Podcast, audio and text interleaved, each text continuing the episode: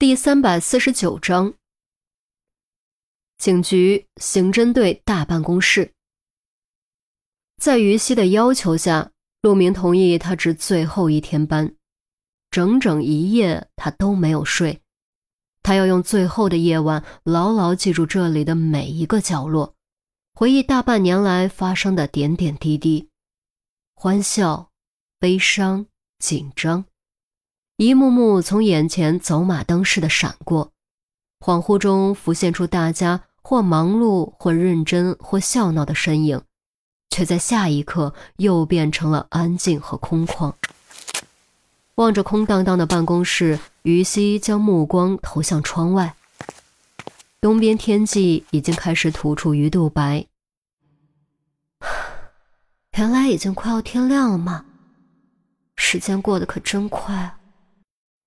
于西挤出笑容，接着又叹了口气，拿起纸箱开始收拾自己的办公桌。他不喜欢告别，不喜欢自己流泪，更不喜欢看到自己的朋友流泪，所以他决定趁着大家上班之前偷偷离开。反正昨晚庆功宴之后也算告过别了，大家应该不会放在心上的吧？嗯，肯定不会的。但……还是应该留个纸条吧。于西拿起纸箱，刚要转身，却又给自己找了个多留片刻的理由。他抽了张打印纸，提笔在上面写道：“我走啦，抱歉没有等大家。大家不用再为我的事难过，生活总要继续，那就应该高高兴兴的，难道不是吗？我会常来看大家的，聚餐记得叫上我。再见了，于西字。”写完最后一个字，于西觉得少了点什么，又在旁边补了个可爱的微笑表情，然后才盖上笔盖，压在纸上。拿起纸箱，他最后环顾了一圈熟悉的办公室，深吸口气，振奋精神，大步朝门口走去。正如他写的那样，哪怕生活再糟糕、再不如意，也还是得继续。所以，与其沉浸在悲伤和怨愤之中，不如多往好的方面想。反正不管高不高兴，都是一天。然而，就在于西快要走到门口的时候，大门突然被用力推开，全队人呼啦啦都涌了进来，一个个都在大口喘气，吓得于西整个人都懵了。这怎么会这样？这才几点？大家怎么都来的这么早？还好赶回来的及时。你这丫头果然想不告而别啊！过分了啊！不告而别是几个意思？我看你还是别走了。你，郑月一把将于西怀中的纸箱抢了过去，于西这才回过神来。你们这是干嘛？我以后还会常来的。常来什么？我给你下命令，你就待在这里，哪儿都不许去。你是我们刑侦队的人，谁也别想把你抢走。哈淼不由分说，抓住于西的手腕，强行将他拽进办公室，然后按倒在椅子上。前路被堵，于西只能乖乖的坐下，环顾众人，眼圈微红，为难的说：“你们大家别这样，弄得我都舍不得走了。舍不得走就别走。”谁又没有赶你走？可是，见众人如此挽留，于西忍不住酸楚之情，眼泪登时掉了下来。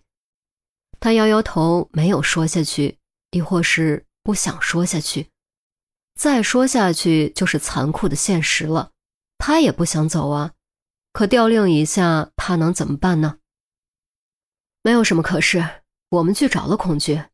孔局终于答应暂时压下人事调整。啊！于西豁然抬头，呆呆望着陈红，简直不敢相信自己的耳朵。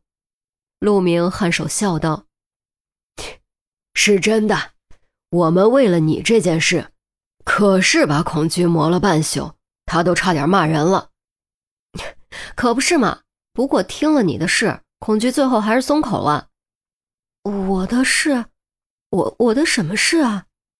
于西还是有点懵，周丽君说：“当然是你一直以来的表现，尤其这件案子表现尤为出色，可谓功不可没。”韩淼连连点头，握住于西的手。陆队舌头都磨破了，就差给恐惧跪下了。陆明在韩淼头上扒拉了一下，瞪着眼睛说：“少给我胡说八道啊！差点跪下的是你吧？是我怎么了？给恐惧撒个娇不行呀？”嗯。韩苗吐了吐舌头，陆队翻了个白眼，正色道：“于西。”我把你这段时间的表现如实做了汇报，孔局仔细思考之后，终于意识到你是个不可多得的人才。我们刑侦和别的部门不一样，需要人才却难出人才。好不容易见到你这么个人才，当然要好好留住，好好培养。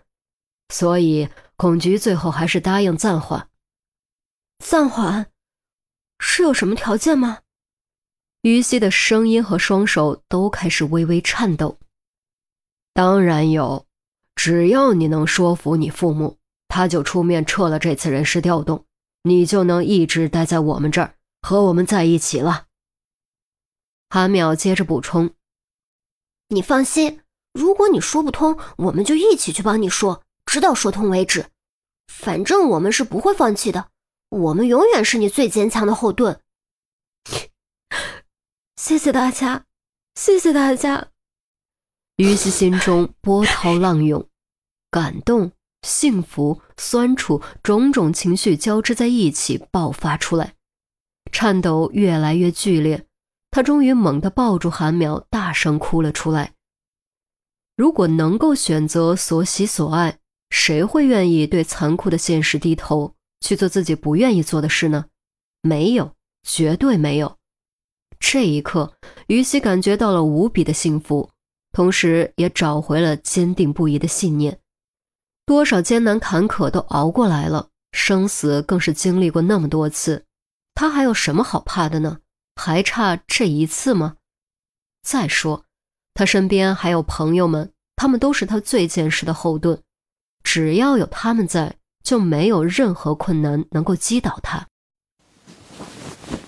钟离睡得并不踏实，一方面是因为于西今天要离开刑侦队，另一方面则是因为那张从门缝塞进来的照片。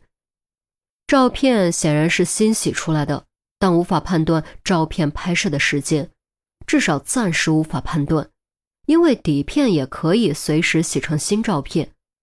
想判断出照片拍摄的大致时间，就必须从照片的内容着手。另外。照片和信封，他都仔细检查过，都没有发现任何指纹。